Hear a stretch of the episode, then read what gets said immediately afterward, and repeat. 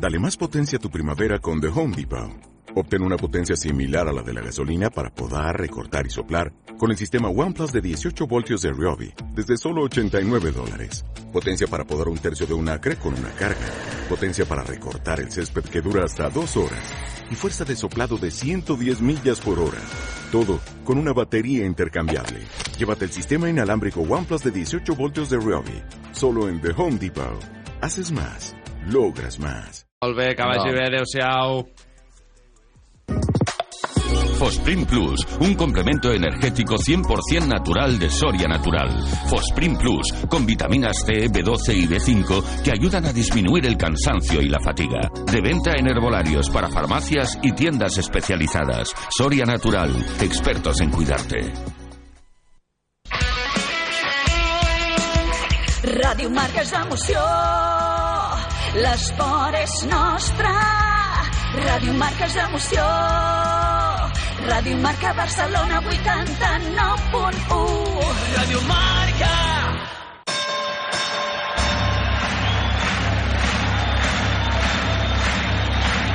Ladies and gentlemen, welcome to the main event. Uh,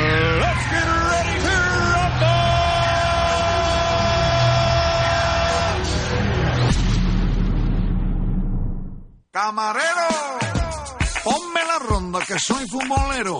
Que por mi Barça juro que muero, que será tu gana, es lo que yo quiero. Soy rondaira, soy culé, soy rondaira, soy culé. Y aunque tenga que madrugar, es el programa que yo soñé. Soy rondaira, soy culé, soy rondaira, soy culé. En mi casa con mi café, con la ronda despertaré. Las noticias, la tertulia, ese Javi y ese Mar. De mi Barça en Radio Marca, me cuentan la actualidad. Para no perder detalle, para estar siempre enterado. Hay que enchufarse a la ronda y el partido está ganado. Hola, què tal? Molt bon dia i molt bona hora. Salutacions i benvinguts de nou a la Ronda. Radio Marca Barcelona és dilluns 28 de novembre i avui és notícia aquest empat d'Espanya contra Alemanya en la segona jornada de grups del Mundial. Un empat que deixa els de Luis Enrique a només un punt dels vuitens, Lucho. Exactamente, nosotros Casi ahí necesitamos a tocar, ¿eh? un puntito que podría ser precisamente el de la bandera de Japón Sí. y con eso ya estaríamos colocados, ¿no? Nil Alemany, molt bon dia molt bona hora de nou. Bon dia. Dones per bo aquest empat contra l'Alemany Schaff? Sí, l'Espanya ho té tot de cara i a priori amb el rival més complicat, que era aquesta Alemanya, ja ha superat. A més a més, també repassarem com tenim la resta de grups del Mundial, sabrem eh, també què els depara el futur a Messi i Cristiano i escoltarem a Xavi parlar obertament d'Hendrick, el futbolista que vol mitja Europa. En temps de tertúlia avui ens esperen el Joel Reguant i l'Àlex Álvarez i també us esperem a tots plegats a Twitter, a Facebook o trucant-nos al 93217 1010. Repetimos. 93217 1010. Dit això, també és bon moment per fer un Fosprint. Fosprint 0, concretament, dissenyat per a aquelles persones que necessiten un plus extra d'energia per poder dur a terme la seva activitat quotidiana sense que el suposi una aportació calòrica important. Sense sucres afegits i zero greixos, Fosprint 0 és l'únic apte per diabètics. ¿Y en qué nos puede ayudar? Doncs presenta un efecte tonificant i revitalitzant, millora l'estat d'ànim, genera sensació de benestar, augmenta la resistència física i mental i millora la sensació de fatiga i cansament.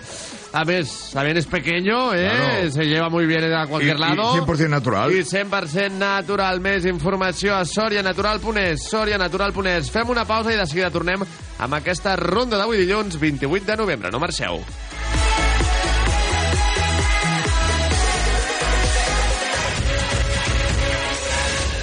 La Ronda, amb Marc Vila y Javier Jiménez. En línea directa destinamos todas nuestras energías en darte un seguro para eléctricos e híbridos enchufables a un precio definitivo. Llévate un todo riesgo con franquicia por solo 249 euros con coberturas como la sustitución de batería por siniestro, el robo del cable de carga. Ven directo a lineadirecta.com o llama al 917-700-700. El valor de ser directo. Consulta condiciones. Este mundial el mundo está en tus manos. Con Budweiser, cerveza oficial de la Copa Mundial FIFA, podrás conseguir un montón de premios exclusivos.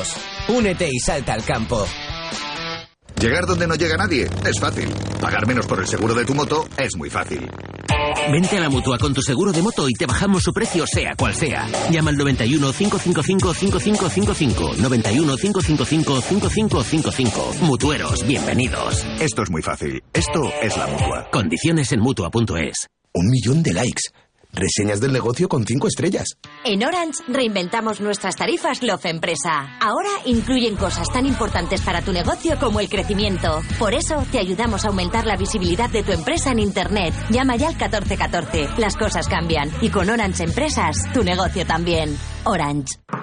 ¡Eh! ¡Despierta! Te estamos buscando a ti. Participa ya en la peña Quinieláticas de Oro de la Administración de Loterías El Pollito de Oro. Ya somos más de 500 socios en toda España. Entra en elpollitodeoro.com y no lo dudes. Únete a nuestra peña. Ya hemos repartido más de 300.000 euros. Mayores de 18 años. Juega con responsabilidad. Ràdio Marca Barcelona, la ràdio dels esports.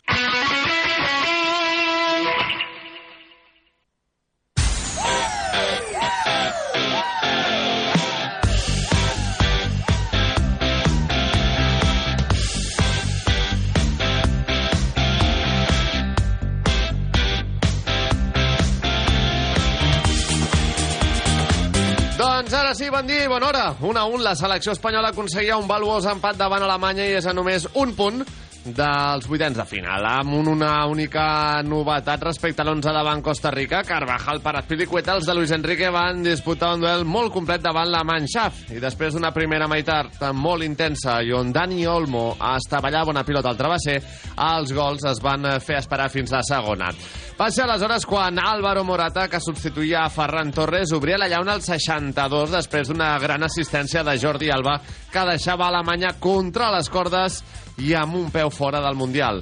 Per aquest motiu, Flick posava tota la carn a la graella i amb més cor que cap, Fulkrug aconseguia l'empat a un definitiu al 82, aprofitant també un desajust de la defensa de la Roja. Davant els mitjans, precisament, van poder escoltar, entre d'altres, a Jordi Alba, que tornava a quallar una gran actuació i que feia aquest anàlisi d'un partit molt igualat. Creo que ha sido un partido igualado, eh, dos equipos que quieren jugar la pelota, bueno, que tienen, quieren tener el dominio del balón. Eh, creo que, que, bueno, hemos creado ocasiones en la primera parte, eh, no hemos podido meter gol y luego, pues bueno, eh, una jugada buena del equipo ha podido me- meter Álvaro y al final, pues bueno, nos han empatado, una jugada eh, desafortunada para nosotros, pero, pero bueno, eh, ahora hay que seguir a Japón e intentar pues ganar, ¿no? A por Japón i novament Jordi Alba, dels més destacats. sorprenentment, sorprenentment pel nivell que li hem vist aquí a, a Can Barça. La veritat és que sí, en fase ofensiva sempre ha mantingut un bon nivell, però aquesta seguretat defensiva a mi em sorprèn moltíssim. A mi em va sorprendre el canvi. Sí, si no, no és sé per... si és que estava molt cansat, però hagués substituït abans a Carvajal, que no estava també Sí. fent un partit massa encertat. Fins i però- tot eh, a Val de la dreta, sense Sí, per això, per això. el, Sí, sí, exacte. el, Aquí vaig. Aquí, al- aquí al Barça. O el propi Espilicueta, que vulguis o no, Hi també un és un cop- valor a... Sí que té un afegit. cop que es queixa de, de l'esquena, Sí. el propi eh, Jordi Alba. Potser per aquí tenia alguna molèstia i va decidir el canvi. Bueno, eh, los cambios se hacen porque necesidad, porque yo veo que hay algún bajón físico y tal, y yo decido puntos. Si os gusta si da no, la es que me gana. da- Nada, nada. Sí, porque es que me da lo mismo lo que penséis. No li qüestionem res a un Luis Enrique que també es va donar per satisfet després d'aquest duel i que reconeixia doncs, que hauria firmat trobar-se en aquesta situació abans de començar el torreig. Yo creo que cuando vea el partido me va a gustar más de lo que la sensación que tengo ahora mismo al acabar. De todas maneras, cualquiera que piense en, a priori en las dos primeras jornadas de nuestro grupo, que en teoría es el grupo de la muerte, el único grupo que en el sorteo despertó oh, y nos dicen que vamos a estar líderes y depender de nosotros y que nos vale hasta el empate, pues yo lo firmaría. Oh, Exactamente. del grupo E, Lucho. Oh. Bueno, bueno, es que es el grupo de la muerte, o sea, te piensa que hay selecciones súper importantes como Sí. Costa Rica, por ejemplo, y nosotros. Entonces, pues si nosotros ganamos a la más poderosa en este caso, hemos empatado con una... Bueno, mira, a veces esto es lo que pasa en el fútbol, ¿eh? Ya, ya, Encuentras bueno. una Alemania que ni fu ni fa y mira, empatamos. I què li va faltar a Espanya per acabar d'emportar-se aquest partit? Una miqueta d'efectivitat al davant, perquè en va tenir algunes de, de clares, i una miqueta de seguretat en la sortida de, de pilota, i això que ja, ja està Rodri precisament aquí per donar aquesta sortida, que Rodri de moment ha jugat els dos partits sencers Ahir... de central, tots sí, dos. però la que va estar més exigit n'hi va haver-hi alguna que no... Per això, per la banda dreta, Carvajal també Eh. mm, generava molts dubtes en aquesta sortida. Bueno, són equips que potser... Rodri sí, però Carvajal que no estan tan acostumats. I Morata reforçat. Molt reforçat, dos estonetes, eh, dos gols. No sé si ja entraria fins i tot de titular al proper partit. Per mi sí, eh? eh recuperant ja aquesta figura de, de l'antecentre pur. Bé, com us dèiem, Espanya ho té tot de cara per ser els vuitens de final. Amb un empat contra el Japó s'asseguraria la classificació, tot i que Luis Enrique també deixava clar que no sortiran a especular. Bueno, me gusta en general eh, la, la actitud que tenemos y la, y la intención desde el principio de ir a por el partido y no especular. Eso creo que es una cosa que caracteriza a la selección y, y ahora vamos a ir al último partido sin especular, aunque nos valga el empate. Vamos a, a intentar ganar nuestro partido y pasar como primeros de grupo. Confianza máxima en, en lo que hacemos y cómo lo hacemos. Bé, doncs, Lucho... Sí, confianza máxima, o sea, como no había un programa que se llamaba así, confianza máxima. No, no me suena, pero... O confianza ciega era. Confianza ciega, bueno, es igual. Confianza ciega en, mi- en mis jugadores y en la táctica y seguro que vamos a estar en octavos y yo creo que también en cuartos y en semis y en final. ¿Por Bueno, qué no? Hay que pensar en grande. Un Luis Enrique que també va mostrar la seva vessant més humana en roda de premsa, confessant que el d'ahir era un dia especial perquè hauria estat l'aniversari de la seva difunta filla Xana. Així que, bé, res, molts ànims també a la família. I a tot això, en l'altre partit del grup E, Costa Rica va superar 0 a 1 al Japó, de manera que ara mateix Espanya lidera aquest grup E amb 4 punts, seguit dels japonesos i Costa Rica amb 3, i Alemanya amb només un. Per tant, la darrera jornada prevista per dijous ens depararà l'Espanya-Japó i l'Alemanya-Costa Rica amb tot per decidir. Espanya només necessita un punt per ser a vuitens, però si perd, doncs només els deixaria fora una victòria de Costa Rica contra Alemanya o una golejada d'Alemanya eh, 7 a 0 o més davant els eh, costarriquenys. Recuperar aquests eh, Sí, gols eh? de, de diferència, comptant que Espanya perdi d'un o perdi per la mínima. Exacte, complicat, complicat. Si li dius a Espanya abans de començar firmava, com deia Luis Enrique, ara, si em dius lo d'Alemanya no m'ho crec, eh? Que Alemanya No, no. és última a, a, amb dues jornades ja disputades, no m'ho crec. Doncs i encara hagués pogut ser pitjor, Sí, sí, sí, acabes sí, sí, perdent sí. ahir. En fi, sigui com sigui, jo també vull dir la meva sobre aquesta selecció i el moment de Jordi Alba. Luis Enrique és un show, un gran gestor de grups, però sobretot és un gran entrenador. En majúscules. En només dos partits ha aconseguit que un equip que sobre el paper no partia entre les favorites s'hagi convertit en una de les seleccions més temudes d'aquest Mundial. Ningú vol enfrontar-se a la Roja. El motiu? el caràcter, la seva capacitat de competir contra qualsevol rival i, sobretot, de ser capaç de treure la millor versió dels seus futbolistes. Un per un, qualsevol futbolista d'aquesta selecció està rendint millor a les ordres de Lucho que en els seus equips. L'exemple més clar és el de Jordi Alba, que encara no sé per quin motiu està tornant a exhibir la seva millor versió. Solvent en defensa, amb criteri en atac i, sobretot, també decisiu en els metres finals. Alba ha demostrat que encara té molt de futbol a les seves botes i que pot ser un gran jugador per Xavi Hernández. Els fonaments i les aptituds hi són. Ara és feina del de Terrassa aconseguir que Jordi Alba també ofereixi aquesta versió al Camp Nou. La ronda. Hiya, hiya, hiya. Hiya, hiya, hi. You know what it is. Hiya,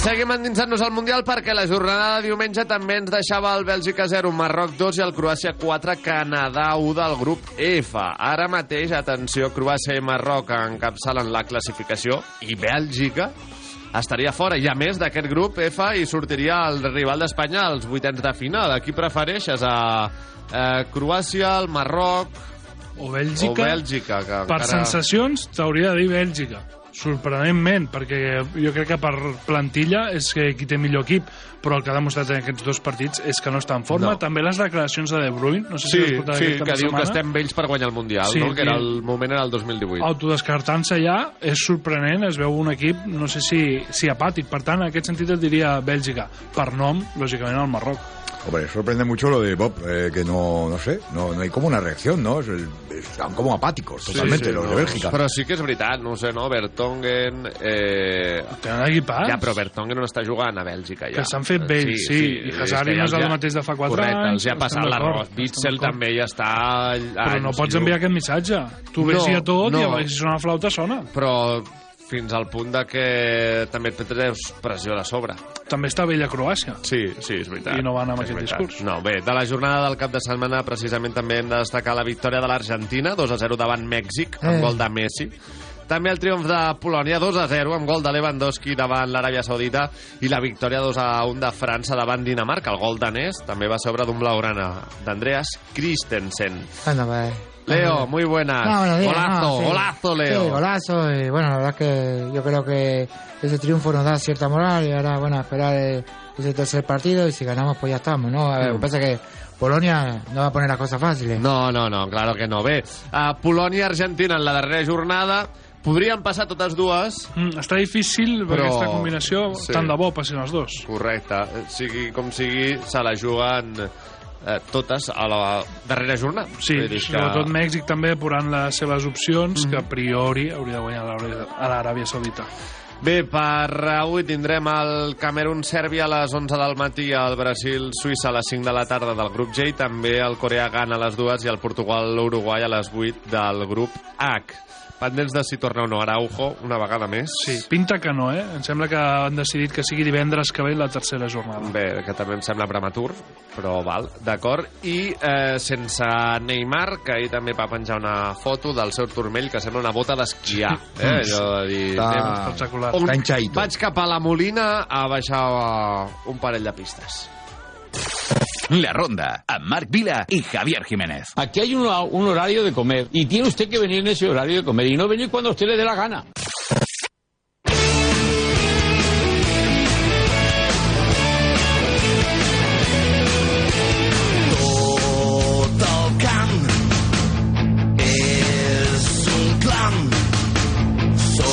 Un la i ara sí, parlem de l'actualitat blaugrana i del futur de Leo Messi, que cada vegada doncs, sembla estar més lluny del Camp Nou. Perquè segons Times Sport, l'argentí s'hauria decantat per abandonar el PSG el proper estiu per posar rumb a l'Inter de Miami de la MLS on es convertiria també en el jugador més ben pagat de la competició.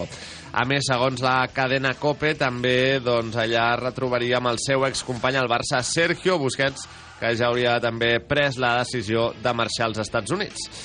Eh, no sé si amb el que s'està jugant ara Messi pot haver dit això o allò. Jo crec que aquestes dues setmanes de Mundial no ho ha decidit. Potser ho havia decidit abans i s'ha filtrat ara o s'ha entrat ara algú de, de la premsa, però no crec que, que ara estigui pendent de- d'això, que em sembla normal. Eh? També Mm. jo crec que és el pas a, a seguir. Ja saps que no era partidari d'un retorn de Messi a Can Barça, per tant me n'alegro. Leo, cuéntenos No, algo. bueno, sí, vino David Beckham, que es como fue la persona más representativa del, del club. Estuvo hablando con nosotros, propietario, pero no entendimos un pijo porque hablan inglés. pero bueno, eh, fue amable con nosotros, eh, A guapetón. ver si se ha comprometido y no ha entendido nada. No, hablará con papá. Yo, Bueno. yo solamente dije, no sé, bueno, el papà va a tomar un mate. llegia allò rumorologia que Luis Suárez i Cesc també podrien acabar allà, no? En plan... Són calés, eh, per sí, això. Sí, sí, ja, ja, però vai, uh, un Barça Legends... A Miami encara, no sí, està sí, mal. encara... Mi- Miami me lo confirmó. encara hi trobaríem allò on rascar. Pel que fa als fitxatges, Xavi es mostrava obertament interessat en Hendrik, el jove brasiler de només 16 anys. Aquí el tècnic blaugrana doncs, afegia doncs, que ja ha parlat amb el seu pare, amb el seu entorn, i que els interessa molt. Ho escoltem en declaracions a ESPN. Estuvimos también con, con su padre hablando y con él, con el jugador. Yo le expliqué pues la, el proyecto que tenemos en, en- en Barcelona. Nosotros queremos talentos y él es un talento. Es capaz de marcar diferencias, eh, tiene gol, tiene dribbling, es, tiene una capacidad brutal ¿no? para marcar diferencias. Es un jugador de, ya de presente, porque está jugando ya en la Liga Brasileira y de futuro. Así que nosotros necesitamos este tipo de, de futbolista. Ellos ya saben el proyecto que tenemos en Barcelona y, y estuvimos en conversaciones y ojalá, ojalá eh, fue- eh, fuera jugador nuestro. Ajolà. Doncs sí, ojalà, no? Ojalà. És, és un jugador que ens interessa moltíssim, és un jugador, és un tio de puta mare, Bueno, i bueno, bueno. val la pena tenir-lo a un club, que, un tio que té dribbling, que té habilitat, i, i que nosaltres, eh, no sé, el volem ja per la xavineta, no? Recordem de també que altres equips com el Madrid i el PSG li van al darrere i que el seu preu rondaria els 60 milions d'euros. No sé fins a quin punt Nil és factible veure a Hendrik al Camp Nou i fins a quin punt doncs... T'has de gastar aquests calés, no? No, t'anava a dir, t'agrada que Xavi parli d'un futbolista que no saps si acabaràs fitxant? O és que potser ja el tens i per això l'elogies? Uh, si no és així, és molt sorprenent, perquè a sobre és Madrid i PSG. Clar, Potser clar. són els dos equips més odiats per l'afició blaugrana. Mm. Eh, I veure'l després, un jugador que, que no seria la primera vegada, que algú es mulla i acaba amb això, però tan obertament és sorprenent. Hay un tercero, eh, odiable, que es el Bayern, eh. También. Sí, vinga, va. Tres, venga. Bé. Pel que fa a les sortides, a Frank Kessé li hauria sorgit un nou pretendent. El Fulham, que segons el mitjà de futbol total estaria disposat a pagar 19 milions d'euros per ell. Per... Kessé! Hi ha algú del Fulham que fa temps que no veu un partit d'aquest. Sí. Sí. Bueno, si venen la pasta ens ho pensarem, va. Bé, que la seguim, va, una 6 al femení golejava l'Atlético al duel que es disputava aquest diumenge al Metropolitano davant Ei, 24.000 espectadors. Les de. Giraldez són més líders amb 8 punts d'avantatge sobre el Real Madrid i després eh, que diguin que és fàcil omplir el Camp Nou. Sí, mira, que la regalin. Eh, exacte, que regalin entrades que ni així. Més, una 2 el Barça Atlètic veia troncada la seva bona ratxa amb una derrota davant el Numancia. Els de Rafa Márquez són novens a 3 punts dels play-off descens i a 3 del descens. Aquí no hi acaba, Aquí, Jan? aquí no acaba. Bé. Amb el bàsquet sí, 100 a 82 el Barça aconseguia una còmoda victòria davant el Granada amb 21 punts de Cory Higgins i els de Saras doncs, que segueixen una victòria del líder, Lenovo Tenerife. També va estar bé James Nagy, eh? Sí, van veure molts eh, joves, Rafa Villar també, Caicedo, un Barça que va ser espectacular. Marc va anotar 23 dels primers 26 llançaments. Va estar molt encertat, eh? Això va ser... És increïble. Definitiu. I finalment el Barça de futbol sala es quedava fora de la Final Four de la Champions, tot i golejar 7 a 2 al Pula, i és que els de Jesús Velasco els va faltar un gol més per guanyar l'Avaraix amb l'Anderlecht Me duele. belga. Me duele porque soy súper culé y Sí. estas cosas a mí... Pero, pero ¿sabe qué haría yo ahora también? Hombre, pues supongo que seguir hablando del Barça, ¿no? Bueno, sí, però per treure'ns una mica la pena del futbol sala, un colacao a Hombre, aquestes hores del hombre. matí, eh? Sí, hombre, sí, eso- anda que no entra Ah, bien un colacao. Anda que no, ¿eh? En un vaso grande, ¿eh? Ahí Sí, para mojar. calentito, con sus grumitos. Oh, el croissant, el churro, el melindro, ¿eh? La porra, ¿eh? Mojarlo ahí bien. Josep, maravilla. Josep, no se vaya por las ramas. Venga. Se puede ir al bar siquiera por un colacao. No o voy a ir yo. cuantos. No voy a ir yo. Que vaya de Alessandro, que Vale. vaya de Alessandro, que más bien. exitoso. Venga. Doncs el meu que sigui mestre d'espumar marxant aquests colacaos. La Ronda, més que un programa de ràdio, amb Marc Vila i Javier Jiménez.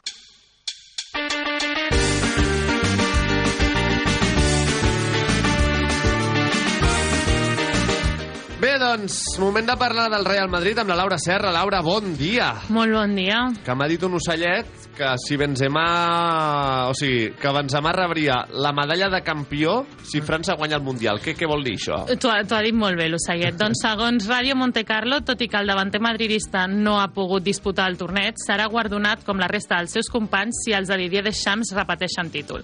El motiu és que forma part de la llista inicial dels 26 jugadors convocats pel seleccionador i en una situació similar estaria Lucas Hernández, que es va lesionar de gravetat al primer partit. Sí, però aquest almenys va suar i va vestir-se de curt, Sí. no? Ja, ja... Això, això s'ha fet molt, molt també... Simbòlicament, no? Mm, Sí, en molts casos. Jo recordo un cas, el de Calderón, que Sí. va firmar amb els Warriors. Sí, sí, sí, Van ser veritat. campions I li Warriors. van donar l'anell, no? I Li, li van oferir i ell no el va Val. voler. Ell no el va voler, però no es va arribar ni a ficar la samarreta. Bueno, Carleto. Eh, sí, buongiorno. Bueno, yo creo que es un gesto eh, deportivo hacia un jugador que también ha aportado mucho en la clasificación en este caso, ¿no? Pero bueno, que porque es un jugador que aporta muchísimo juego y es querido en la selección. Otra cosa es lo que tú dices, igual no lo aceptes. Ya. Ah, yo no juego, yo no lo quiero. ¿no? Bueno, Carleto, ¿tiene alguna idea? Siempre. Va, cuéntese un chiste. Idea. Dice, es la primera vez que subo a un chino al taxi. Dice, ¿cómo te llamas? Dice, Gila. Ah, pues había un humorista español que se llamaba así, que Gila en la calle, coño. Ay, no. Estamos malo, ¿eh? La Laura l'ha pillado con un poco de retraso, pero lo ha pillado, ¿eh? Y le Pero ha gustado, ¿eh? Llega, llega, todo llega. Bé, d'altra banda, Marco Asensio estaria més a prop de renovar. El col·laborat amb el Balear sembla que està arribant a la seva fi i que tindrà un final feliç a la parròquia madridista. El Real Madrid est- estaria plantejant una nova oferta de renovació que satisfadria les pretensions d'un Marco Asensio que s'està revaloritzant amb el Mundial. Bueno, buenos días. Muy buenas, parece que le ha ganado la partida Asensio. Bueno, parece que Asensio ha ha hecho un apretón eh, en estos últimos días. Lo hemos visto en el Mundial bastante bien. Vamos a ver hasta dónde llega y en función de dónde llegue, si vemos que es interesante, pues vamos a una oferta más arriba. Para sembla que- una bona renovació, Nil? Uh, per Asensio sí. Sí, és veritat. Per Asensio molt, perquè Tota la raó, ha jugat les seves cartes, s'ha esperat, ha forçat la situació i al final agafarà el contracte que ell volia. Pel Madrid en tinc més dubtes. Ja, bé, no sé, ja t'ho diré. En fi, uh, Cristiano Ronaldo hauria rebut ja una marejant oferta de l'Al Nasser de l'Aràbia Saudí. Segons CBS Sports, el conjunt de l'Orient Mitjà li hauria ofert un contracte de 3 anys a raó de 78 milions d'euros per temporada, és a dir, 216 milions d'euros. Eh, prioritzarà la pasta o el focus mediàtic? Jo crec que el seu ego és massa gran com per anar a l'Aràbia Saudí i que l'és els té fets ja. Què creus que farà, Laura? Home, jo és que entre si aquí no té res, si aquí no li arriba res, entre jugar o Entre no jugar, aquí o 216 milions d'euros... jo ja me'n vaig jo, si volen, eh? Ja li faig jo les hores extra, també. Laura, gràcies. A vosaltres. I finalment el primer equip de l'Espanyol tornava ja a la feina sense el mundialista Martin Braithwaite ni els lesionats Pedrosa, Pol Lozano i Rubén Sánchez. Els de Diego Martínez marxaran el proper dilluns dia 5 a on està ja Múrcia. Que bonita eres. Sí, preciosa, per preparar amb les màximes garanties la tornada a la competició que els esperarà amb el partit de Copa al camp de l'Atlético Paso Canari i el derbi contra el Barça al Camp Nou. Hola, buenos días. Hombre, ¿qué tal, Encono? ¿Cómo estamos? Estamos bien, muy Sí. contentos. ¿Puedes, subir un poquito más el tono? Pues estoy de volumen a tope, pavo. Bueno, ¿Quiere- eh, un chiste? Venga, va, cuéntese un chiste, humor camerunés. En la clase dice el profesor, a ver, chiquita, ¿cómo desaparecieron los mayas? Dice, fueron reemplazados por los leggings. Dice, muchas gracias, Rubia. Mare meua, mare meua. Eh, bé, en fi, que seguim de Black Friday a Motos Bordoi perquè es podeu emportar la moto que esteu buscant amb, amb una magnífica promoció i aprofitar els descomptes de fins a un 65% en roba i accessoris per sortir full equip. Claro que sí, repetimos, descuentos de hasta un 65% en ropa y accesorios. No deixeu escapar aquesta oportunitat. T'esperem als concessionaris Motos Bordoi o a motosbordoibarcelona.com motosbordoibarcelona.com Motos Bordeaux, pasión por las motos desde 1971. Estás escuchando la ronda. ¡Vamos, vamos, vamos! ¡Eh, eh, eh, eh, eh, eh, eh, eh!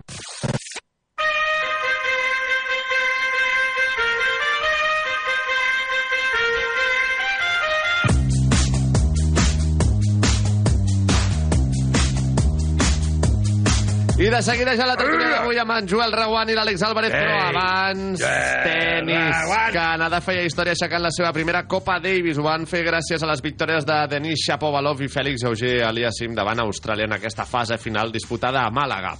Bàsquet, 81 a 85, el joventut de Padrona aconseguia una treballada victòria a la pista del Fuenlabrada, no mantenir la mateixa sort el Baxi Manresa i el bàsquet Ah, sí? Girona, que van caure de manera contundent a les pistes de Gran Canària i Bascònia. El Madrid, de la seva banda, no va donar opció al Betis, a qui superava 55 a 73. I acabarem també a la NBA amb la Cristina Auriel. Cris, bon dia. Hola.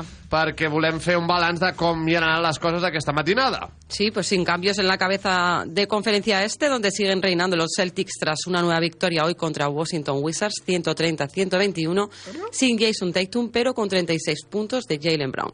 Tampoco han fallado los Milwaukee Bucks, que se mantienen segundos. 124-115 ante Dallas Mavericks. Para, para. ¿Qué pasa con los efectos de sonido? ¿Qué pasa con los efectitos? Madre mía, ¿Eh, luego dedito? ¿Qué le pasa que al dedito? Pedrerol. Hombre, ya está bien, ¿eh? Sí. Cuando queremos efectitos, efectitos. Dalas, a ver, dalas. Vale, do- dobles dígitos para Antetokounmpo y Doncic. Y Doncic, gracias por decirlo. Eh, por su parte, los Cleveland Cavaliers se consolidan en la tercera posición al ganar a domicilio a Detroit Pistons 94-102 con un gran Donovan Mitchell y sendos doble-doble para Darius Garland y Evan Mobley. ¿Qué tal los Grizzlies de Santi Aldama? Los ositos. Bueno, pues con el canario podríamos decir que da igual cuando lo leas o lo escuches, en este caso porque, el can- eh, porque él continúa siendo hombre importante para Taylor Jenkins y hoy ha aportado 7 puntos, una asistencia y 4 rebotes en la victoria de los Grizzlies frente a los Knicks 123-127 con triple doble de Jay Moran y Julius Randle que se ha quedado a tan solo una asistencia de lograr lo mismo. Los de Memphis son terceros en el oeste. Eh, molt bé, Cristina, doncs moltes gràcies. A tu. Que vagi bé, fins ara. I per cert, també tenim un missatge important, sí. molt important, Mucho. pels nostres oients de Ràdio Marc. Atenció, feu números si no arribeu a final de mes. Necessiteu fer front a pagaments si no podeu. Contacteu amb Àrea Jurídica Global, a experts en refinançament de deutes. O d'altra banda, també, tots tenim por a una inspecció d'Hisenda. Si us arriba, i no sabeu com respondre, Àrea Jurídica Global posarà els seus advocats a la teva disposició perquè tot sigui més fàcil. Teléfono, va. Àrea Jurídica Global 900 908 124. Repetimos. 900 908 124 o entreu a àreajurídicaglobal.com àreajurídicaglobal.com Pausa i de seguida tornem amb la tertúlia d'avui amb en Joel Reguant Ei. i l'Àlex Álvarez. Estàs escoltant Ràdio Marca Barcelona, 89.1. Este noviembre el mundo cambiará para siempre, al menos el mundo de los seguros, porque si cambias tu seguro de coche a línea directa te daremos una oferta que nadie podrá batir, pero nadie en nadie. Te bajamos el precio de tu seguro de coche y tienes un todo riesgo a precio de terceros. Ven directo a lineadirecta.com o llama al 917-700-700. El valor de ser directo. Consulta condiciones. Era un 22 de diciembre de 1939, cuando un niño de San Ildefonso cantaba el gordo. Al mismo tiempo, un vecino de Jaén se enteraba de que era uno de los ganadores. Tan agradecido se sintió aquel jienense, que le pagó al niño sus estudios hasta licenciarse, con una única condición, que nunca nadie conociera su identidad. Un sorteo extraordinario lleno de historias extraordinarias. 22 de diciembre, Lotería de Navidad. Loterías te recuerda que juegues con responsabilidad y solo si eres mayor de edad. Dos cositas. La primera, ahora que necesito ahorrar más que nunca me has vuelto a subir el precio del seguro. La segunda, yo me voy a la mutua. Vente a la mutua con cualquiera de tus seguros y te bajamos su precio, sea cual sea. Llama al 91 555 5555. 91 555 5555. Por esta y muchas cosas más, vente a la mutua. Condiciones en mutua.es. Soy David de Carlas. ¿Tienes un impacto en tu parabrisas? Ya llevas días con esto, ¿no? Ah, es pequeño, no pasa nada. Pues puede romperse si no lo reparas. Pide cita directamente en carlas.es y en 30 minutos repararemos tu parabrisas. Carglass cambia, Carglass repara. Dale a lo del altavoz, no te oigo. ¿Y ahora? Te oigo, pero no te veo. ¿Qué? ¿No te oigo? ¿Que no me ves? ¿Me oyes? ¿Me ves? Si la tecnología se pone difícil, pásate a la tecnología eléctrica Citroën. Lo más fácil para arrancar está en los Easy Days Citroën, con stock disponible y sin pagar cuotas hasta primavera. Financiando con PSA Financial Services. Condiciones en citroen.es. La Ronda. A Marc Vila y Javier Jiménez.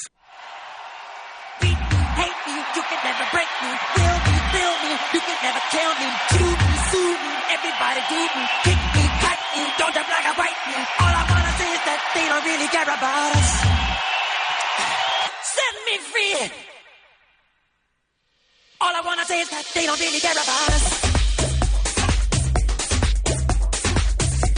Doncs passa un minut de dos quarts i en marxa ja aquesta tertúlia d'avui, com us dèiem, amb el Joel Reguant, Ei! l'Àlex Álvarez Ei! i tots vosaltres que també podeu trucar al 932171010. Repetimos. 932171010. Joel Reguant, què tal? Molt bon dia i molt bona hora. Molt bon dia, companys, com esteu? Molt bé. Que n'aprenguin. Que n'aprenguin. Que n'aprenguin. Què et passa amb l'Espanya ahir? Dones per bo aquest empat? Ostres, i tant. Al final Alemanya és un rival molt difícil. Uh, saps allò del futbol són 11 contra 11 i sempre guanya Alemanya? Doncs Total. és exactament això.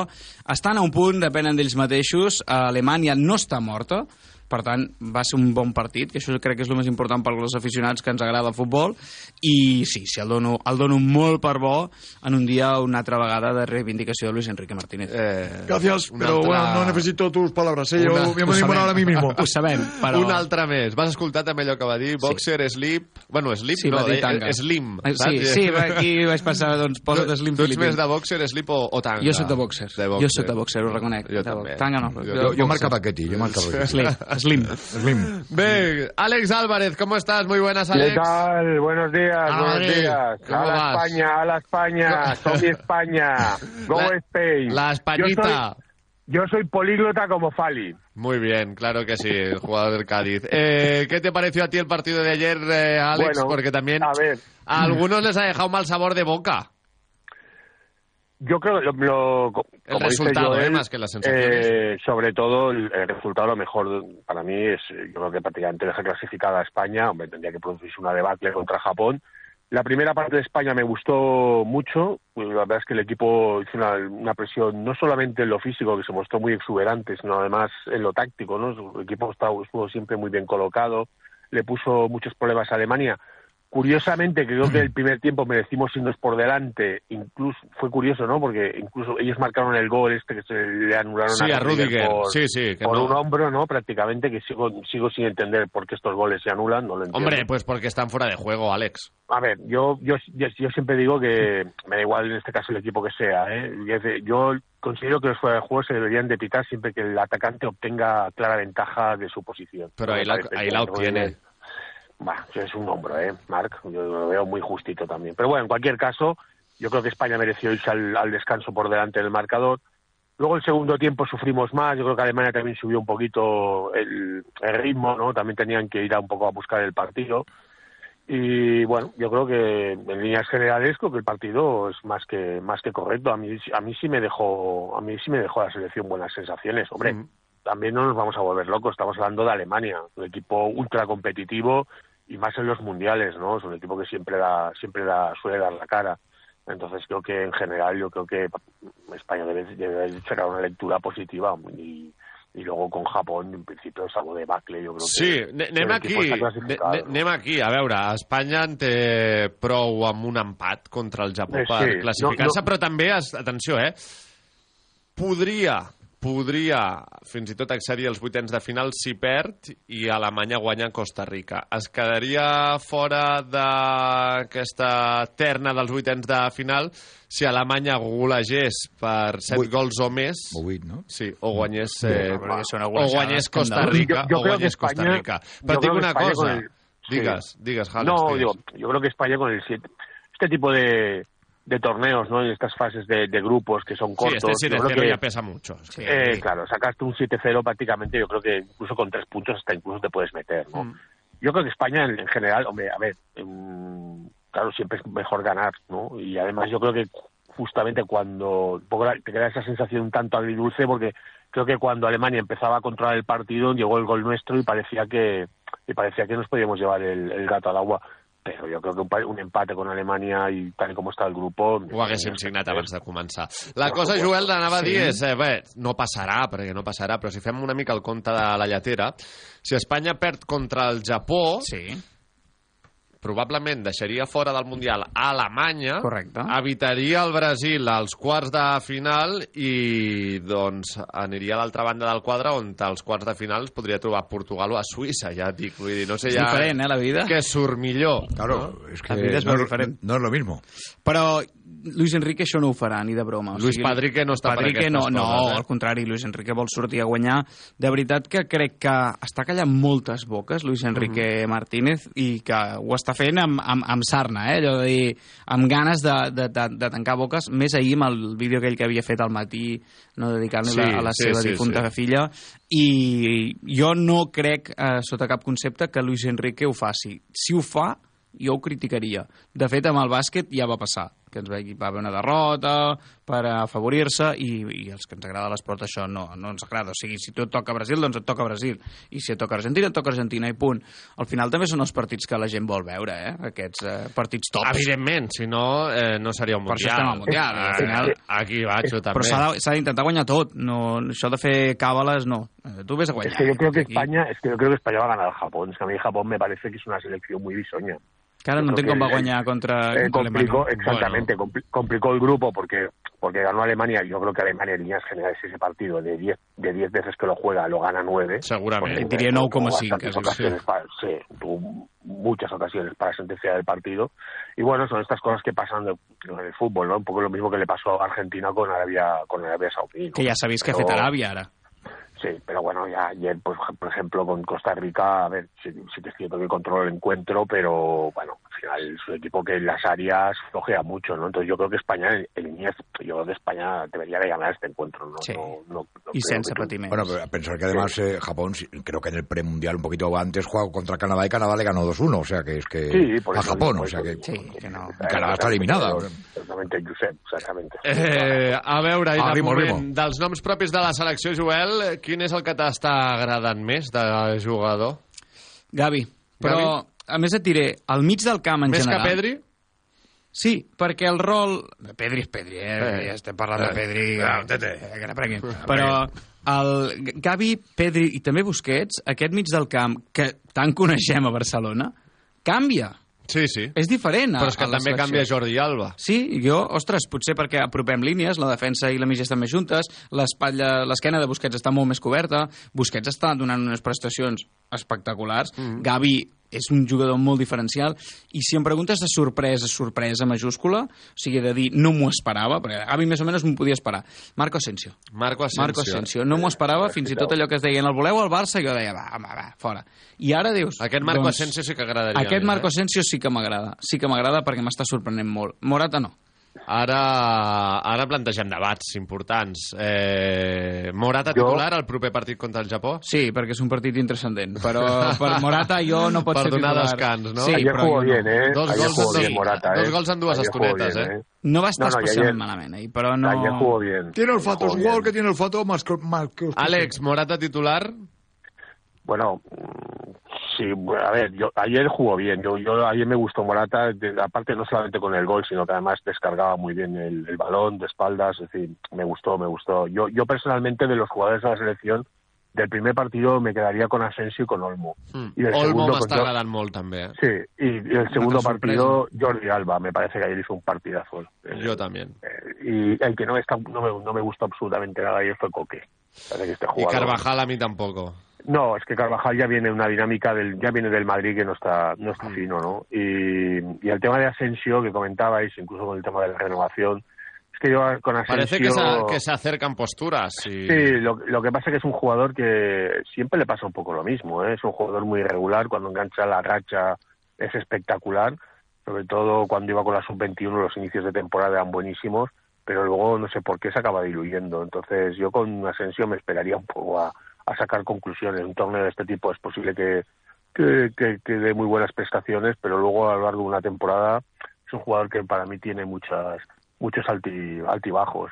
Y en equipos grandes eso penaliza mucho. Potser Luis Entonces, Enrique no Àlex us l'està recuperant per la causa, que dintre de tot no deixa de ser Joel, una es que yo, yo creo, es que en el Madrid también le hemos visto partidos muy buenos. ¿eh? Lo que pasa que es un jugador, ya vuelvo, vuelvo a decirte, que a mí me parece que es un jugador muy irregular, es un jugador que cuando coge las rachas eh, destaca mucho, porque además es, es- es vistoso, tiene un disparo desde fuera del área muy bueno, eh, él tiene gol, pero después mm, es un jugador que se va diluyendo durante la temporada y que, y que, le, y que le cuesta, ¿no? Entonces yo, esto en equipos grandes, vuelvo a repetirme, ¿eh? pero me parece que penaliza, penaliza mucho. ¿no?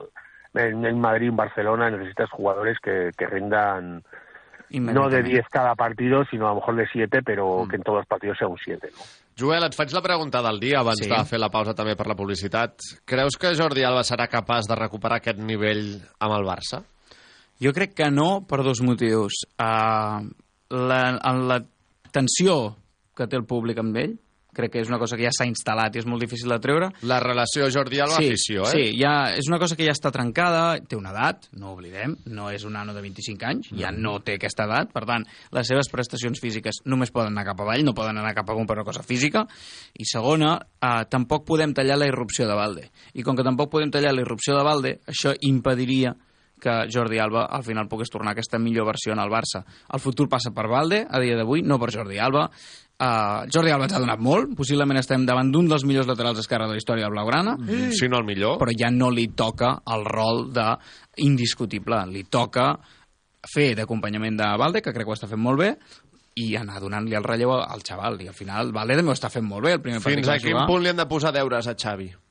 Jo n'hi posaria uns quants, eh? I, I vaig per aquesta mateixa línia, no? Que ens està agradant més Jordi Alba amb la selecció, ens està agradant més Busquets, Busquets. amb la selecció, ens està agradant més Gavi, Pedri també amb la selecció. Sí. Però no Ferran olvidéis Torres. que- Ferran però no Torres. Però, olvidéis- però també passa amb Asensio, també passa amb Morata i també passa amb que altres son noms, eh? contextos Vull dir que- diferentes, Marc. Son conte- es, es que estamos hablando de un torneo corto, un torneo donde la motivación es muy alta, donde el premio que Sí. puedes obtener es, Lo he- es impresionante. Antes también lo he dicho, que no es lo mismo jugar ahora contra Alemania Claro, que en la jornada veintitantos en el campo del. Getafe, de En el acuerdo. Getafe. Es decir, eso luego se hace muy largo y, y vuelvo a repetir, son jugadores que yo creo que nadie les discute. A ver, Jordi Alba es otro tema, ¿no? Yo creo que Jordi Alba ya es un tema, me parece más de edad también, ¿no? Es decir, para, para haciendo años y eso es inevitable para todos. Yo creo que Jordi Alba es indiscutible que para mí si no ha sido el mejor lateral izquierdo de Barcelona, ha estado muy cerca y lo mismo digo de la selección. Pero pero por ejemplo Morata, Asensio, son jugadores que vienen haciendo este desempeño desde hace muchas temporadas, son jugadores que tienen momentos muy buenos, pero luego se acaban se acaban diluyendo, ¿no? Entonces ahora estamos en el mundial, esto es un torneo corto, vienen los dos, pues bueno, con muy con mucha motivación, vienen en buena forma, pero vamos a ver, vamos a esperar, vamos a esperar a lo mejor en febrero o en marzo cómo están, ¿eh? Es decir, yo no sacaría Sí. conclusiones muy precipitadas de esto. Però la, la conclusió que, que trec del que dius tu, Marc, és quin entrenador és Luis Enrique. Sí, és al final sí. unes declaracions de Leo Messi, no recordo quan les va fer, que va dir els dos entrenadors Abans de que començar el Mundial amb Valdano, no? Em sembla, Sembla que sí, ser, que va o- dir els dos entrenadors que més m'han marcat, Guardiola i Luis Enrique. Mm. I de Luis Enrique em va sorprendre que ho digués. Ara m'hi fixo més i dic, doncs, doncs té raó, està fent jugar a algunes peces que en els seus clubs fins i tot qüestionàvem que anessin amb la selecció i a dia d'avui estan jugant d'un nivell soberbi. I per tant, ostres, com és aquest entrenador, com els motiva, I, com i tàcticament va els ordena... aconseguir fer el millor Barça B de la història Exacte. i amb el Celta va, va aconseguir campanyes molt dignes i potser l'ú- l'única taca negra que té és a Roma sí. on Sí, no sí. el van deixar treballar i també va tenir allò un, un, un pique cara a cara amb Totti que va, va ser Bueno, de- que determinant. que yo, yo creo, yo creo que, a ver, yo, ya- o sea, vamos a ver, yo creo que Luis Enrique también tiene un problema de carácter. No solamente en Roma, en Roma tuvo un problema con Totti, que es el emblema y el buque insignia de la Roma, y en Barcelona lo tuvo con Messi. Ja, però Con probablemente... Messi. Messi Con Messi, servir. bueno, Pero proba- con- con probablemente Messi plegó tenía razón con Messi, la tenía Luis Enrique Bueno, y- y, seguramente, con Totti pero plegó- seguramente también, ¿eh? Ya, Marc, pero ¿quién plegó velas, Messi o Luis Enrique? Bueno, yo creo que Yo fue creo que Xavi dos, el eh, que Xavi jugador fue el quien hizo que, que se, hace, se acercaran posturas y se pero, pero, problemas. pero ¿cuántas veces salió otra vez de suplente Messi después de ese incidente? Vale, sí, claro, pero ¿cuántas veces lo pondrías tú a Messi de Però suplente? tampoc va canviar el seu esquema Luis Enrique.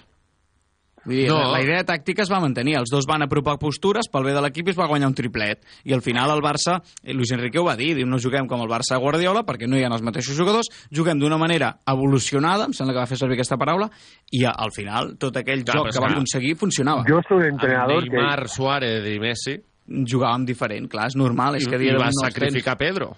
Va sacrificar Pedro, va sacrificar que també hi havia pilota molt més llarga que no pas era amb Guardiola o amb Tito Vilanova, Sí, havia- però al final ja- aprofites les peces que tens, i això és el que Correcte. està fent amb la selecció, aprofitar les peces. I tenies a Rakitic en el seu Clar. prime en lloc de Xavi Hernández, un que Rakitic temporitzava més el partit. Tenies exacte. un Rakitic molt més Sí, sí, jove, sí. tenies un Iniesta que sí que et donava un rendiment espectacular, que per exemple amb Valverde Iniesta ja anava acabant la seva etapa. Clar, és que tot són fases, etapes, i, i és el que deia de Jordi Alba. Quan tens 25 anys és una cosa, i quan en tens 32 Yo pues és una altra. sí, yo recuerdo a Luis Enrique que se fue de Barcelona ya con críticas. Sí, ¿eh? Que si el- jo que si recordo haver-lo estilo, criticat, eh? Que si el ADN, que si el juego, que si no sé qué, que si esto De no fet, es lo del saps quan va anunciar que marxava, Àlex? Quan va dir que marxaria, que no seguiria? Després no lo del 4-0 de París, quan estàvem preparant la remuntada, sí, va eso, dir, clar, jo- la sí, temporada següent no seguiré. No sé si va fer molta alegria, però vam guanyar 6 a 1 al PSG, a casa. Bé, escolteu, fem una pausa i de seguida tornem. També us preguntaré pel futur de Leo Messi i del moment d'Ansu Fati, eh, que també em preocupa... Ansu Fati! Pausa i venim, va. Radio Marca.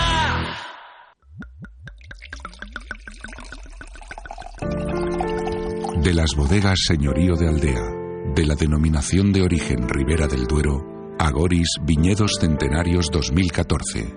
Vendimiando a mano, eligiendo los racimos uno a uno hasta tres selecciones, uva a uva, con mimo y descansando 12 meses en barricas de roble francés y 24 meses más en botellero antes de salir al mercado. Agoris Viñedos Centenarios 2014. Más información en bodegasenorioddealdea.com. Deudas, recibos, pagos. ¡Stop! Llega de Europa la ley que cancela tus deudas y permite que vuelvas a nacer financieramente. Conoce a Área Jurídica Global en el 900 90 81 24.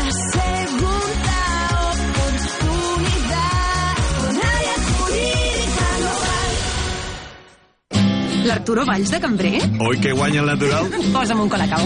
Calent com una agosta a Sevilla o fred com la mirada d'un exnòvio? Evidentment fred. Com vulguis, que així cadascú el demana a la seva manera. En marxa en Colacao. Fosprin Plus, un complemento energético 100% natural de Soria Natural. Fosprin Plus, con vitaminas C, B12 y B5 que ayudan a disminuir el cansancio y la fatiga. De venta en herbolarios para farmacias y tiendas especializadas. Soria Natural, expertos en cuidarte. Ey, para un momento y mira hacia la derecha. ¿Qué ves? Destinos. Y a la izquierda, más destinos. Y si miras más allá donde casi no llegas a ver, muchos más destinos. Porque si hay algo que nos sobra en Vueling, son destinos para volar. Entra en Vueling.com y escoge entre más de 80 destinos al mejor precio. ¿A qué esperas? Ya es Black Friday en Motos Bordoy. Llévate la moto que estás buscando, ahora con una magnífica promoción y aprovecha los descuentos de hasta un 65% en ropa y accesorios para salir full equip. No dejes escapar esta oportunidad. Te esperamos en nuestros concesionarios Motos Bordoy. Encuéntranos en motosbordoybarcelona.com. Motos Bordoy, pasión por las motos desde 1971.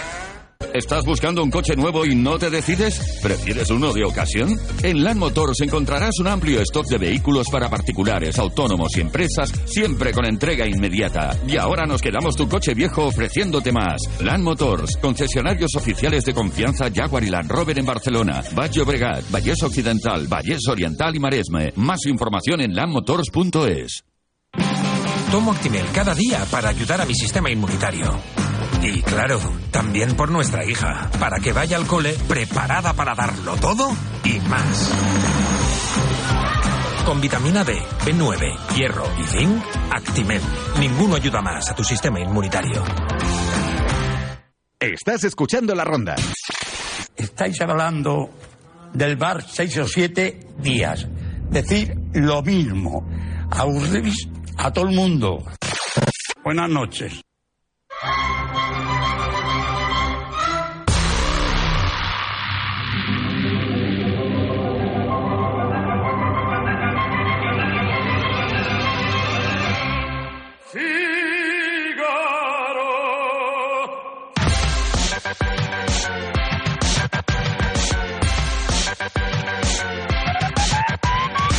Tornem a ser per aquí amb aquesta tertúlia d'avui amb en Joel Ramon i l'Àlex Álvarez. També us anuncio que al final del programa us haig d'explicar una cosa molt important, però abans...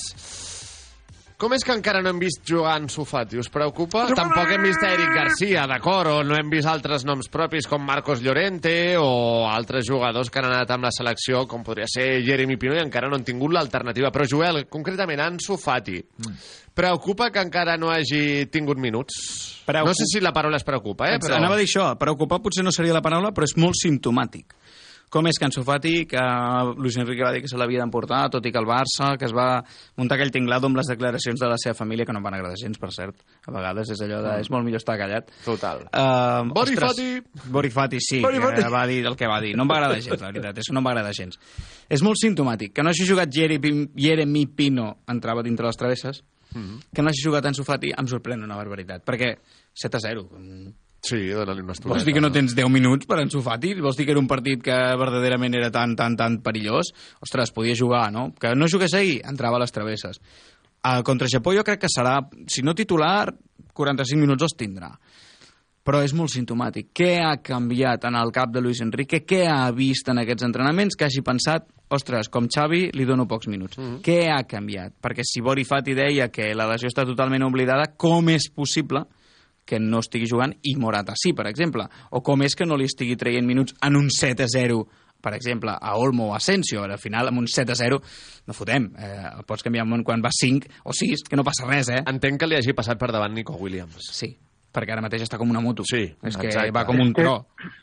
Alex. Sí, yo, yo, yo creo que ya el, el tema de Ansu Fati, yo creo que a Luis Enrique incluso, yo tengo la sensación, es una sensación, ¿eh? pero tengo la sensación de que incluso le costó hasta convocarlo para este mundial. Sí, sí, Creo no, que- eh, es verdad. es creo, verdad. creo que ha tenido Es el que tuvo mu- 26. sí, creo que tuvo muchas dudas a la hora de, de convocarle y al final lo llevó a última hora. Yo creo que eh, en algún momento va a participar, pero desde luego mm, yo creo que para Luis Enrique ya no es eh, piedra angular de la selección. O sea, ahora mismo, por ejemplo, Morata y está en la rotación claramente por delante.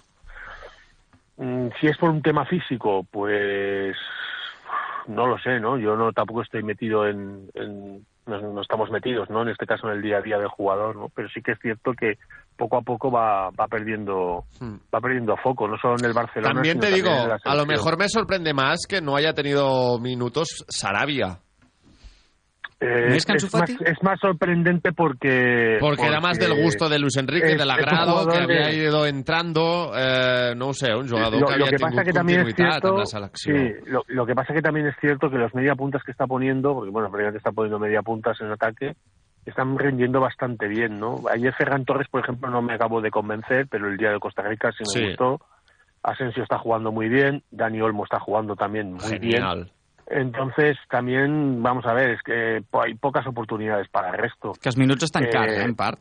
eh, claro, esto acaba- tampoco sacaría, yo tampoco sacaría muchas conclusiones porque esto acaba de empezar, pero bueno, el tema de és que en el banquillo sí que- todavía tienes a Eric García i a Pau Torres, per exemple, no? que són també Sí, dos por eso digo, molt, no? molt Pau Torres, importants. per mi no entenc com és que no està sent titular. Pau Bueno, Torres, porque, per, por- porque potser ha m'agrada molt a descubierto- mi, eh?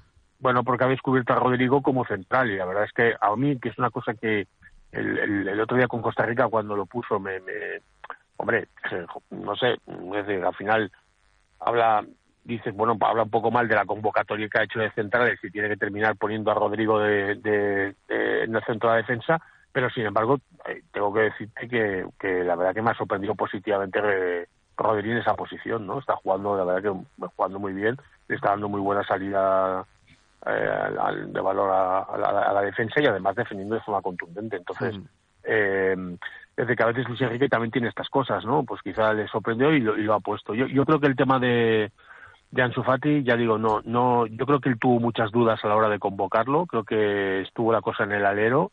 Al final lo ha llamado porque yo creo que es un jugador que sí que es cierto que tiene gol, siempre va a tener gol y es un jugador que en un momento dado te puede resolver en un partido eh, complicado, etcétera, te puede resolver, te puede resolver el encuentro pero no, no creo que tenga excesivo ya protagonismo con la selección y el Barcelona también poco a poco va perdiendo protagonismo. Yo creo que lo de las lesiones le ha marcado mucho y, hombre, ojalá se recupere porque además es un jugador que en este caso para la selección los próximos años puede ser Pues puede ser ojalà, importante. ojalà que sí. I per acabar, també us volia plantejar aquesta informació que apuntava Times Sport, que diu que Leo Messi ja ha pres una decisió i que l'any que ve jugarà a l'Inter de Miami amb Sergio Busquets, que això també ho apuntava a la Copa, i els rumors també diuen que també seran Luis Suárez i Cesc Fàbregas. Bueno, centrem-nos, sí. Falta algú, falta... Joel Reguant. Fa... Joel Reguant Sí, que... no, no, no us ho volia dir, però... No us ho volia dir, però... Yo no me subo a la mesineta, pero yo también me voy para Miami. Jo he de dir que quan era allà aquest tema va sortir sí. i que, evidentment preguntes a la gent que en sap, que són els, vale. els taxistes, i, i tots et deien que sí que realment tothom allò que anava parlant i et deia que hi havia Que es converses amb Leo Messi. fet, o- Però, clar, des de Barcelona sabies que el que hi havia era, era amb, amb I pot ser Busquets. que la decisió l'hagi pres ara, enmig del Mundial, i No. en aquesta situació tan No, crítica? no. I a més, des d'Argentina, la premsa especialitzada apuntava a que la decisió serà després del Mundial, no Mm. ara. Ara està concentrat en el que ha de fer i, per tant, no serà ara. Jo no tinc tan clar Leo Messi. Igual que tinc clar que sí hi va Sergio Busquets, Leo Messi no ho tinc tan clar. També et dic, després jo estava allà a Tard Miami... o d'hora crec que acabarà. Tard o d'hora sí, però no clar... sé si l'any que ve o l'altre. Jo però- penso que no, i que potser tornarà al Barça, però tu estàs a Miami i, i el meu germà em diu mira, aquest és on eh, s'ha comprat el Messi al pis. pis, I no? de cop em diu, bueno, i el Busquets el té allà darrere. I dius, ah, o sigui... Ja tenen aquí... Ja ho tenen, i ho Sí. sabeu? Sí. Dic, ah, coi, home, Yo creo que és sí una dada important. eh. Yo creo que sí se va. Yo, yo siempre he pensado que Messi tenía marcado en rojo en el calendario este mundial, porque creo que es su oportunidad para pasar a ser el mejor jugador de todos los tiempos en Argentina. Ojalá. Y, y, y después de este mundial, yo creo que ya los objetivos me parece que, porque es evidente que al próximo no llega. I... Bueno, no li diguis a Messi que una cosa no ho pot fer, que no fos cas Sí. que ens sorprengui. No, no, Però per edat és cert que ja no li tocarà amb ell tampoc. Sí, va, que hi vagi a fer grup, ¿qué ja no li tocarà portar Messi? O sea, no- no México, a Canadá y Estados Unidos 2026. No veo yo a ¿eh? Messi con 40 años. Como No, embajador Jo del tampoc. Mundial en Però Estados tampoc, Unidos. Messi tampoc és un jugador que visqui del seu No físic. Podria, res. podria fer, però aviam si... Dale, lío, dale. Sí, no, andate al no, Mundial, no, lío. no descartem res que no parlem de qualsevol, parlem de Leo Messi. I en fi, Bueno, bueno, yo, yo no descarto que me toque la lotería de Navidad, pero... pues es que Alex, veo Alex, me parece ¿Quién es el bien. décimo? Lo veo- Me parece veo- bien. lo- Parlant lo de veo- décims... Lo veo complicado que llegue, que llegue al próximo Mundial y vosotros también lo veis complicado que llegue. Yo Sí, creo que es- complicadísimo. para él era, eh, yo creo que es- yo siempre he pensado que él iba a estar al máximo nivel hasta el Mundial. Bé, escolta, parlant de dècims És el gran i- objectiu, i de eh? que et toqui la loteria, a mi m'ha tocat perquè, no sé si ho sabíeu, dissabte em caso. Ei! Ah, però Aquest és dissabte la loteria. em caso. Eh, aprofitant que el tinc per aquí i que també tenim els nostres oients a l'altra banda eh, aguantant el xaparrón de dilluns a primera hora del matí, dir-vos que podran descansar de mi uns dies. Mira. Vale? Perquè marxaré de lluna de mel. Ostres. A on? Obligat, eh? Perquè tampoc... Claro, Ah, no clar. tens ganes. Andorra, 15 dies a Andorra. Això és una meravella, eh? Tot pagado. Eh, Marc, publica las, la- las, fotos, las fotos en alguna revista del Cuore. Vale, sí, ya, ya, ya, ya te lo comentaré. Pero claro, si yo me voy necesito un sustituto. És la pregunta del dia de demà. ¿Quién será mi sustituto? Uno, Alex Álvarez, dos, Joel Reguant. tres. Eh... Jordi Moreno. Jordi Moreno. I l'opció correcta és Joel Reguant. Joel, Sí. et deixo la responsabilitat. Em deixes la responsabilitat Sé que mi. coneixes bé el programa, Sí. sé que coneixes bé la casa, Sí. sé que coneixes bé a la gent, A mi també. Sé que coneixes Au. bé els oients, que els oients et coneixen a tu, així que res, només Eh. dir-te que ho gaudeixis, I fa, molt bé, Regreso. I fa molt bé En els. Dembélés, eh? que fa, fa, molt, fa molt bé els Dembélés, fes el que vulguis, el que et vingui de gust, passa-t'ho bé. ho farem. I Ens ho passarem bé, res, com a mínim. moltes gràcies per cobrir-me. A tu. I això, que molta sort. Àlex Álvarez, pórtate bien con Joel, eh? Sí, no, me Joel, des... Practica, practica nepotismo, que somos compañeros de tertulia. Vale. Me hablar más los lunes. Que no te tenga luego que tirar yo de las orejas a la vuelta, Alex, ¿eh? Pórtate No, bien, no, me portaré bien, me portaré bien. Me, Como ya siempre, me claro que sí. bien. Un placer, Alex, muchas Venga, gracias. un Una abrazo a todos, abrazada. Feliz semana y muchas felicidades. Marc. Gràcies, abrazo Àlex, fuerte. cuídate. Vinga. Joel, Hola, gràcies a, A vosaltres. també. Que vagi molt bé. Adéu-siau. Me gusta el fútbol, los domingos por la tarde.